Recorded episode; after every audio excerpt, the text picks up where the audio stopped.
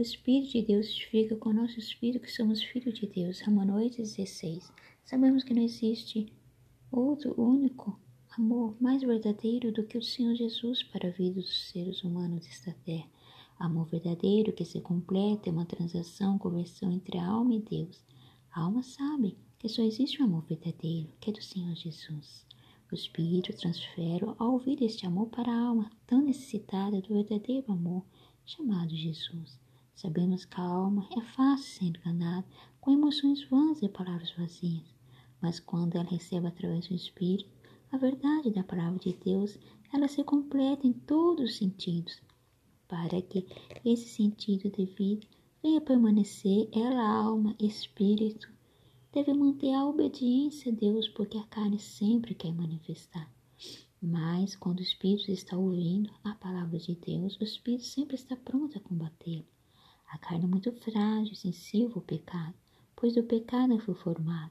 O pecado afasta o ser humano da conformidade à lei de Deus em desobediência. O pecado separa o homem de Deus, o pecado atinge toda a raça humana e veio a partir de Adão e Eva. O castigo do pecado é a morte física e espiritual eterna. Morte espiritual, porque os seres humanos mortos no pecado não obterão vida eterna. Morte física, porque o pecado gera doença na carne, destruindo-a. Romanos 6, 23. Porque o salário do pecado é a morte, mas o dom gratuito de Deus é a vida eterna. O mal conturba tanto a mente, ou seja, o espírito do homem, ao ponto de deixar cego, surdo, mudo, ateu, enfim, deficiente, consoante as coisas de Deus.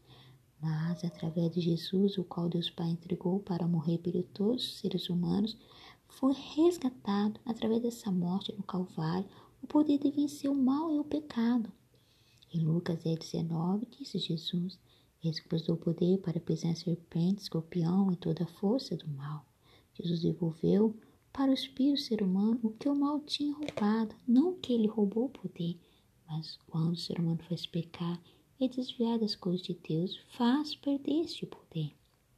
Mas muitos seres humanos não sabem disso por falta de ler, entender ou ouvir as Escrituras. O espírito, que é para ser poderoso, acaba por ser fraco diante da carne. Deus deu livre-arbítrio, não obriga a nada, a ninguém o segui-lo. Zacarias 4,6 diz: Não por força nem por violência, mas pelo meu espírito. Ele deixou uma escolha: você ouve o que a palavra de Deus fala e pratica, continua na sua jornada como você bem quiser.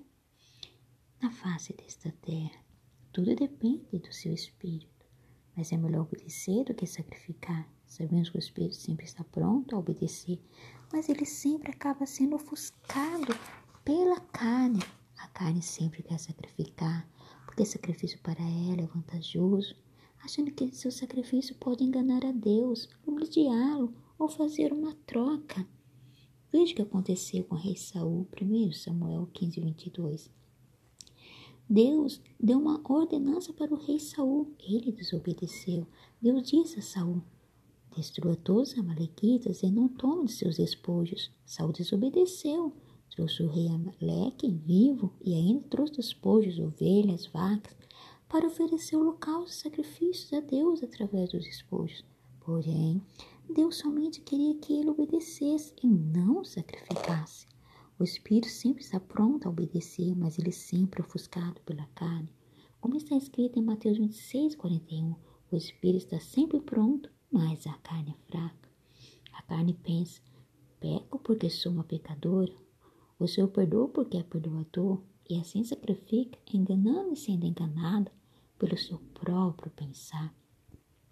Antigamente, no Velho Testamento, o povo sacrificava animais, sangue dos animais perante Deus para perdão dos pecados, sacrifício para tirar culpa, sacrifício para pagar votos e promessas, fazia de espontânea vontade, sacrifício de libação onde se derramava vinho, etc.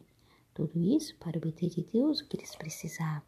No Novo Testamento, Jesus veio, derramou seu sangue, sacrificando a sua carne como o cordeiro foi emulado, ou seja, sacrificado ao Pai por nós, para cada ser humano da terra. Hoje temos livre acesso diante de Deus, sem passar por sacrifícios. Através de Jesus temos acesso ao Pai. Como ele mesmo diz em João 14,6, ninguém vai ao Pai a não ser por ele. Houve uma profecia por intermédio de Isaías, o qual foi chamado para ser profeta, e assim revelou sobre o Messias, Filho de Deus, Jesus, Isaías 53. Profecia iria vir ao mundo um homem que verdadeiramente levaria sobre si todas as enfermidades, todo o castigo da humanidade, seria ferido, morto, sacrificado pelas almas. No final de todo o seu sacrifício, viria o bom prazer do seu prosperar em suas mãos, e que o trabalho de sua alma e ficaria satisfeito, sendo justo justificaria muitos através do seu sacrifício, que levaria sua morte e depois de três dias sua ressurreição. E isso tudo foi cumprido no Novo Testamento. Novo Testamento, porque é uma nova aliança, o qual Deus, através de Jesus, deu oportunidade para o homem, ou seja, uma nova esperança. E assim já não estava ou necessita mas os homens sacrificarem mais para chegar até Deus Pai através de Jesus Cristo, Filho, ao qual se doou, dando sua vida, carne, vida, sangue, como sacrifício ao Pai pelos seres humanos. Hoje temos os seres humanos livre acesso diante de Deus, sem precisar passar por sacrifício. Através de Jesus, temos acesso ao Pai. Como Jesus disse, João 14, 6, ninguém vai ao Pai a não ser por mim. Antigamente, quem não tinha animais comprava. E assim eles sacrificavam. O animal tinha que ser perfeito, ou seja, sem nenhum defeito. E matá-lo, entregar ao sacerdote. E assim o sacerdote oferecia a Deus conforme o pedido do ofertante. Hoje, como disse, não precisa mais comprar, pagar, sacrificar nada para receber do Senhor nosso perdão, bens, gratidão. Através de Jesus fomos sarados, Através da cruz, ele levou sobre si todos os nossos pecados. Através de seu sacrifício, como pode ser regenerados. Através de sua morte, fomos comprados. Através de sua ressurreição, fomos redimidos. Através de sua volta ao céu, fomos selados pelo Espírito Santo. Pois em João 14, 6, Jesus diz que enviaria o Consolador, que é o selo da promessa, o qual é o batismo com o Espírito Santo.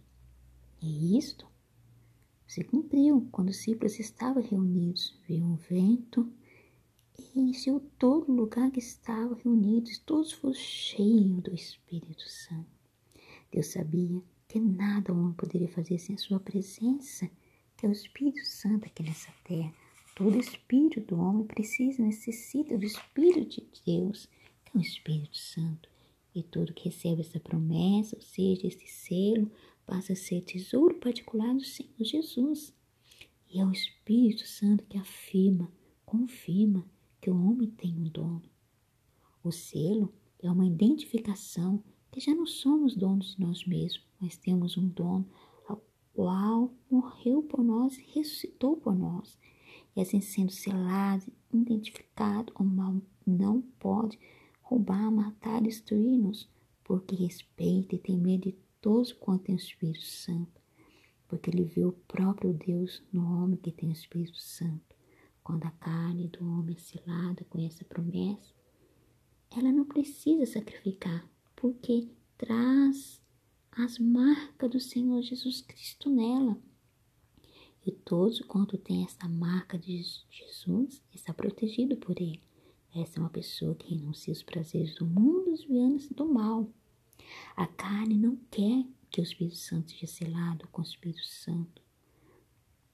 Pois está escrito em Romanos 8,5 Porque os que são segundo a carne inclinam-se para as coisas da carne, mas que são segundo o Espírito para as coisas do Espírito. Ou seja, quando o ser humano é selado no Espírito, pelo o mesmo Espírito testifica com o nosso Espírito que somos filhos de Deus.